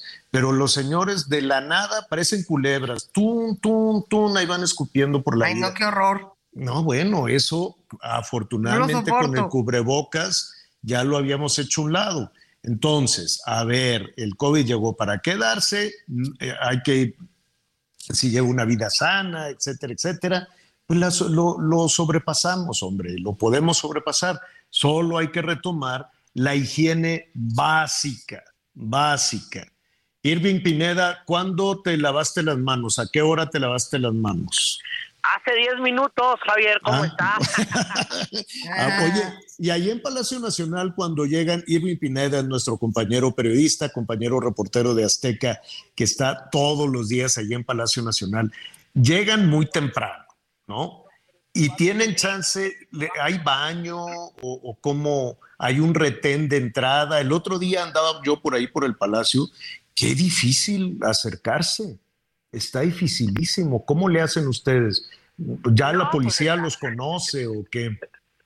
Pues mira, más o menos la policía te conoce, pero la verdad es que sí está complicadísimo, Javier. A veces hay que entrar por la parte, pues un poquito de la zona de Tepito. Tienes que llegar por ese eje y esas calles que es Correo Mayor para poder pasar a Palacio Nacional. Si lo haces como antes era que llegabas por el paso de la Reforma y uno se iba caminando, la verdad es que está complicado porque diario cambian a los policías y la verdad es que Palacio Nacional se ha convertido en una fortaleza y cada día es más complicado pasar. Esa, esa es la verdadera realidad, Javier, Anita. Oye, ¿y te tú vas en transporte público o en, en coche? ¿O No? Javier, yo, yo soy de los que nací en coche. Ah, bueno, ok. Y en do- qué humilde, qué humilde. Oye, Irving, y entonces tú te estacionas en dónde? En las calles aledañas, por ahí por Correo Mayor, hay una calle que se llama Soledad y ahí es donde luego me estaciono y si no, en una calle que está un poquito más atrás. ¿Y tienes que pagar? ¿Y, tiene, ¿Y tienes que pagar o así nada más llegas? Es que mira, Javier, ahí hay la famosísima ley del bote y entonces uno tiene que pagar ahí por estacionarse el pedacito. Sí, sí, sí, siempre hay gente ahí. Ah, aún viene, viene a uno de. Aún viene, viene, sí. Un franelero. A un franelero. ¿Y como cuánto le das al franelero? Pues depende, si están de buen humor te reciben 25 y si no ya luego te cobran 40. ¿Cómo? alrededor de Palacio Nacional hay franeleros. Los franeleros, pues sí. Sí, claro. Oye, ¿y de ahí caminas cuánto cuántas cuadras? Como dos calles y media. Eh, ya camino, presento mi presento mi acreditación y paso el primer retén. Y luego ¿A quién, le presenta, ¿A quién le presentas la acreditación? ¿A un policía? policía a un policía de Ciudad de México, le digo, oiga, pues soy reportero de TV Azteca, vengo aquí a la mañanera y a saludar a todo mundo, y ya me da permiso de pasar, luego paso un retén más, que ya es la primera puerta del Palacio Nacional. Pero, para que te den permiso, ¿mueven un, una reja o, así nada más? ¿A dónde va usted? No, mueven una reja, mueven una reja, eh, literalmente quitan la reja para que puedas pasar. ¿Y a cuántos metros vas al segundo retén más o menos? Eh, como 200 metros más, 200, y ya pasas el segundo dos cuadras. Como ajá, más o menos, ya es el, ahora sí ya es el retén donde ya está la gente de comunicación social, y ahí ya te ubican perfecto, entonces ya te dicen, bueno, pásele a la pásele al sorteo de la mañanera y ya luego ¿Qué vemos es, ¿qué es el sorteo? ¿Qué es el sorteo de la mañanera? Pues resulta que los lugares, eh, los periodistas meten un papelito ahí en una tómbola para poder ocupar la primera fila, que es donde el presidente López Obrador ¿Por qué nunca te toca y por qué nunca te toca la primera? pues porque Ah, porque además ahora si tú preguntas, tienes que esperarte dos semanas o al menos dos o tres semanas para poder volver a, ser sorteado. A la tómbola. Ah, a la tómbola. Ah, ok. Y, y será muy si has visto quién mete la mano? O sea, ¿todos le tienen confianza a la tómbola o...? Pues mira, yo nunca le he tenido confianza a las tómbolas, Javier, y menos si son morenistas. Y menos a esa. Yo nunca he si son morenistas las tómbolas. Oh, oh contigo. Bueno, y ya que entras, que este, ¿dónde te lavas las manos o hasta que sales? O sea, si les ah, dan no, no, no, oye, pues quiero hacer pipí o algo. Puedes ir al baño, puedes lavarte las manos, incluso si alguien en la mañanera tiene un poco de sueño, puede salir a lavarse la cara, echarse agua y ya para poder regresar al foro que es el salón tesorería. Ok, bueno, oye, dicho todo eso y visto que sí, hubo mucho brote de COVID ahí, ¿eh? En Palacio. Sí, no hay que tener cuidado. Y oye, y luego la vacuna cubana, que es la que está en los centros de salud, no sirve, Javier, que esa ya no sirve porque necesitas ponerte ahora la nueva vacuna bivalente, pero esa todavía no, no está en México o todavía no la, mm. no la han comprado. Y entonces si tú le preguntas a Gatel, oye, pues qué vacuna hay que ponerse, no, pues póngase la cubana, pero pues nada más que la cubana nada más no sirve. El piquete no sirve para nada ya porque cambió la subvariante de Omicron. Pero ¿cómo le preguntas a Gatel que, que nunca ha atendido a un paciente, hombre? O sea, todos los responsables de salud este, pues, que yo sepa, no han tenido consultorios, siempre han trabajado dinero público. ¿No? Pero bueno, a ver, hoy en la mañanera, aprovechando que estamos platicando contigo, hubo temas muy interesantes, Sirven. Este, entre otras, hay, hay dos cuestiones importantes. Eh, la cuestión de los libros de texto, que ha provocado muchísimo malestar también ahí en Palacio Nacional, pero otra muy importante que tiene que ver con la libertad de expresión. Y, eh, y a eso se refirió el presidente. Yo nada más eh, para poner un poquito en contexto y siempre es importante compararse pues con, con, eh, nuestros amigos allá de los Estados Unidos. Los presidentes de los Estados Unidos eh, siempre hacen este, propaganda a su partido o al candidato de su partido o a sí mismos cuando están en un proceso de reelección. Yo les preguntaría a nuestros amigos que nos escuchan en el país si están de acuerdo con, con ese tema. Y mire, hay muchas restricciones. En este país la ley electoral es una cosa este, tortuosa, no nada más para los políticos, para los partidos, que siempre están buscando cómo darle la vuelta, que siempre están buscando cómo brincarse la ley. Los ciudadanos pues no podemos. Y los medios de comunicación, en ese sentido, los medios de comunicación somos ciudadanos, estamos absolutamente atados. Viene todo una, vienen de vez en cuando unas sanciones tremendas. millones y millones de anuncios, uno más malo que el otro. Nunca ha habido, que yo me acuerde, no hay un, un anuncio de algún partido político bueno, todos son francamente malísimos, y entonces vienen ya 60 millones de anuncios o no sé cuántos.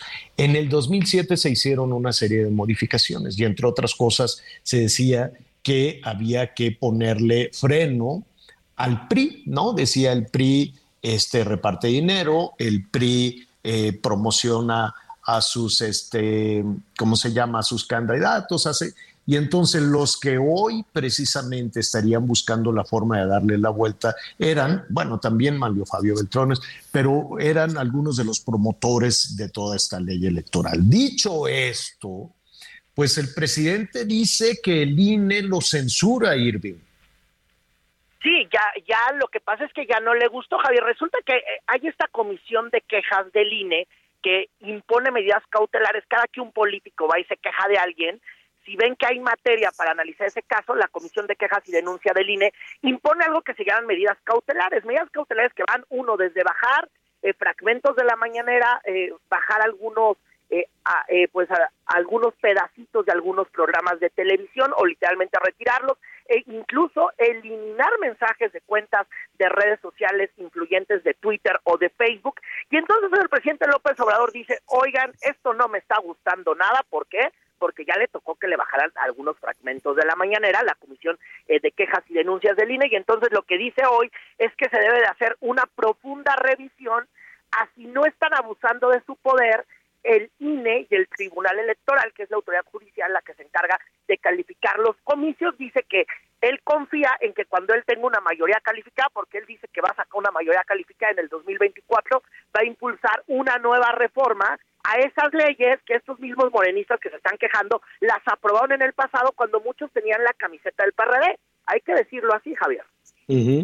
Sí, y bueno, pues está toda la polémica alrededor de Xochitl Galvez que yo me pregunto que si sin, sin toda esta dinámica, por decirlo de alguna manera, o todas estas menciones del presidente López Obrador alrededor de eh, la candidata Xochitl Galvez, la candidata o una de las eh, aspirantes a la candidatura a la presidencia de la República por parte de, de este frente de oposición, pues Xochitl estaba buscando la jefatura de gobierno de la Ciudad de México y el impulso que se dio desde Palacio Nacional la llevó ahora a la competencia nacional, ¿no? Sí, claro, pues el presidente parece que ha sido su jefe de campaña. Oye, a ver, segundo tema importante también en la, en, en, la mañanera de hoy es el tema de los libros de texto.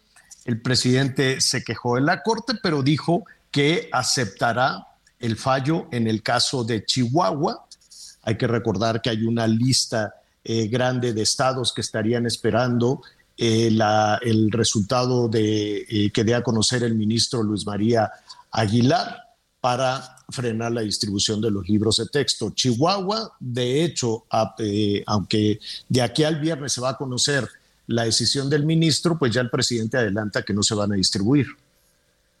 Sí, lo que pasa es que el presidente dice que ahora sí va a respetar Luis María Aguilar, el ministro, eh, otorga una suspensión para evitar que los libros se repartan en las primarias, dice el ministro. La verdad es que hay problemas, o todo apunta a que hay problemas en cómo se hicieron las consultas para plasmar el nuevo contenido en esos libros. En tanto no se aclare eso, eh, le resuelve, eh, bueno, determina en este momento esta suspensión para evitar que se repartan los libros, en lo que concluye pues la revisión a una controversia constitucional que presentó el gobierno de Chihuahua. El presidente López Obrador está enojadísimo, le dijo a Maru Campos que era una eh, gobernadora pues conservadora, que no que quería dejar a los a los niños sin libros, pero que aún así tenía que acatar la resolución de Luis María Aguilar, que no le quedaba de otra y que entonces ahora solamente la Consejería Jurídica de Presidencia iba a preguntar qué libros deberían de usar. Seguramente lo que va a ocurrir es que van a pedir que se utilicen los libros del ciclo escolar pasado. Así es, pues veremos además eh, la consecuencia, si esto tiene algún efecto dominó en el resto de estados, que son varios, que estarían esperando la resolución del ministro, un ministro al que además le resultaron que es un deshonesto, además de conservador, dice deshonesto, adversario falsa. Bueno, parecía canción de despecho, pero bueno, este, Irving, hazte cuenta, Irving, pues muchísimas gracias, gracias por la crónica, estaremos ahí atentos, no te desmañanes mucho, lávate las manos, cuídate mucho y te estaremos escuchando el resto de la semana. Qué gusto escucharlos, acá andamos, Javier. Gracias, gracias, Irving. Es Irving Pineda que todos los días está en la mañanera. ¿Cómo a qué hora hay que levantarse, Miguel, Anita, para llegar a la mañanera? Ya no le pregunté a Irving. Mira, pues depende por dónde vivas, pero ya como tarde, a las 4 de la mañana, Javier. Sí, mínimo. Por ejemplo, cuando a mí me tocaban las mañaneras en el gobierno de la Ciudad de México, y eso porque yo tenía que ir a TV Azteca por la motocicleta, tenía que levantarme a las 4 de la mañana para estar a las 5 de la mañana ya en TV Azteca y a las cinco y media, cuarto para las seis, ya estar listos ahí en el en este en gobierno, porque al final, bueno, pues también era ahí en el Zócalo, pero sí por lo menos a las 4 de la mañana, porque tienes una ventaja que pues a las 4 de la mañana, cuatro y media, pues el desplazamiento pues es más sencillo. La verdad es que a esa hora pues te mueves mucho más rápido a todos lados. Claro, y se Es una gran ventaja. ¿Cómo, a qué hora te, te, te dormías? No, bueno, si trabajabas en TV Azteca con Javier a la Torre a las once y media de la noche, señor. Mira, te voy a decir algo. Y si se le, y si se le ocurría a, tu productor Oscar López un enlace porque sucedió algo a las 12, señor. Y si lo querían en vivo, 12 y media. Oye, pero un coyotito sí se duerme. Ah, sí, sí. Sí, sí. No, yo, no, yo nunca. Tú no, dependiendo la fuente, dependiendo la fuente. En la, en la, cuando me tocaba estar en la Procuraduría General de la República, no, porque ahí no teníamos oficina. En la, fíjate que en la Procuraduría, que estaba ahí en este, en la, en la Doctores, este, ahí sí teníamos una oficinita y ahí sí, la verdad, sí ahí te metías a dormir un rato, pero en la PGR que estaba ahí en este, en la Guerrero no, porque ahí teníamos los escritorios abiertos y sí, la verdad ahí sí era más complicado.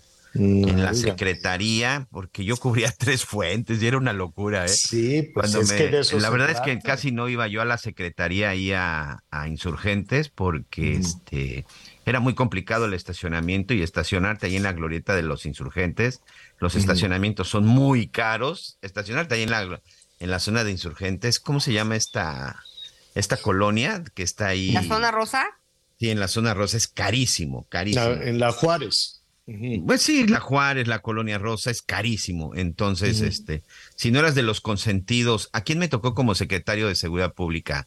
Me tocó Marcelo Ebrard. Fíjate, mi primer secretario fue de Bernardi, me tocó Leonel Godoy, me tocó Leonel Godoy, me tocó Marcelo Ebrard y me tocó, ay, ¿cómo se llamaba este, este secretario que también fue delegado en ah, Gustavo Amadero? Sí, sí, sí. Eh, bueno, ya lo estaremos retomando. No recuerdo, pero bueno, ellos me tocaron. ¿Perdón? No, no, no. No, Ortega. Fue Ortega, Ortega, Joel Ortega. Joel, Joel, Ortega. Este, y bueno, con ellos nunca tuve estacionamiento en la secretaría, entonces tenía que pagar mi estacionamiento en zona rosa, entonces mejor me iba a la Procuraduría.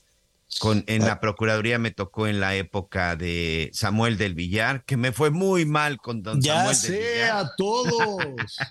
Qué cosa, ya le platicaremos a nuestros amigos. ¿Te acuerdas que nos, invitaban que es que desayunar y nos metían en una de estas habitaciones con espejo eh, que salen así en las series policíacas? Y tú así como, no, oye, la frutita y te sentías observado así. No, no, no, no, no, qué, qué, qué historias de terror hemos vivido, historias de en la época de, su jefe de la policía, Mauricio Tornero, que era así medio sonorense, Javier, era así muy a tu estilo con su pero, pero de medio norteño. pero era una, una época de terror. ¡Qué barbaridad! Para que vea, ¿eh? Priistas, panistas, perredistas, morenistas. entonces eran perredistas son la misma cosa. Oiga, ya casi nos vamos, ya casi nos vamos. Tenemos tiempo para una llamadita rápidamente. ¿Con quién empezamos? Anita, Miguel, ¿quién levanta la mano? A ver. Bueno, pues dice, le saluda el señor Eduardo, ah, le saluda Eduardo Pérez desde Chetumal, Quintana Roo, capital del Caribe mexicano. Excelente semana. Y nos manda una fotografía, Javier, del mar precioso. Es que Chetumal es muy bonito. Chetumal es muy bonito. Y no, me acuerdo el nombre de esta. Es como una palapa, Miguelón, que está ahí en Chetumal y comes delicioso. ¿Cómo se llama? Ahora verás. Bueno, me voy a acordar después. Este, ¿qué más, Anita? Y también tenemos buen día, excelente semana. Dios los bendiga y los proteja atentamente. Alejandro Pizarro. Muchas gracias. Y luego, todo el país es inseguro, no hay estrategia de seguridad. Saludos desde Guadalajara, Armando Hernández. Miguel. Gracias, Armando. Miguelón. Así es, nos dice, hola Javier, buenas tardes, soy Roberto de la Ciudad de México en relación a lo que menciona Miguel. De lo que pasa en Veracruz, pues no nos quejemos, y más los que han votado por Morena, eso es lo que quieren y lamentablemente, como son personas que votan por ellos, eh, reciben dinero y las famosas pensiones nos arrastran a los que votamos por los corruptos, ineptos, bueno, ahí nos da una lista. Esa es la consecuencia. Ese IMSS groseros, aparte de que no sirven los baños y apenas sale ah, agua, no hay puertas, dejan de trabajar antes de las ocho en lo personal. Puede uno ir nada más saliendo del trabajo y llegas y ya están retirando filas y filas para surtir el medicamento y llegas y no hay nada, que vayas otro día nefasto. Todo creo que es está peor que eh, el gobierno en lo que respecta a la salud. Un abrazo y bendiciones de parte de la señora Elvia. Sí, algunas quejas, sobre todo del IMSS ahí en la zona de Guaymas, en Sonora, por lo que ya veíamos ahí de la de esta persona que se está manifestando, Javier, por parte de medicamentos y que terminaron golpeándolo porque estaban protestando porque no hay medicinas. No solo las medicinas, también sigue el caso del traslado de los enfermos. Imagínate aquellos que, que, pues, que tienen una cirugía o que tienen algo de dolor y los tienen que ahí estar maniobrando en unas escaleras. Qué desastre en materia de salud tenemos. Qué barbaridad. Lo seguiremos Se fue en el Hospital de los Venados, aquí en la, ciudad, en la Ciudad de México. Sí, sí, aquí también ya este otro joven que lo agarraron a golpes ahí porque fue al tema de las medicinas, pero no nada más en el Hospital de los Venados, prácticamente en, todo el país ha habido quejas de las, de las instalaciones. Eso es aparte del esfuerzo que hacen las doctoras, los doctores y todos los trabajadores. ¿eh? Entendemos que, que, ellos tienen que dar la cara cuando no tiene los recursos, los, los recursos suficientes, ¿no? Y sobre todo cuando no se les está atendiendo adecuadamente los profesionales de salud están absolutamente maltratados. Ya nos vamos, Anita Lomelí, muchísimas gracias. Gracias, Javier. Saludos, Miguel Aquino, gracias.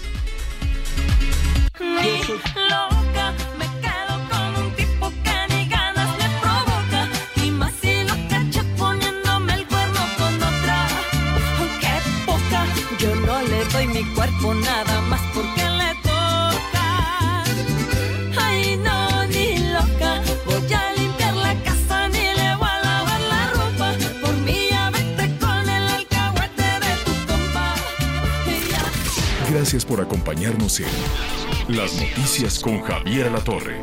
Ahora sí ya estás muy bien informado.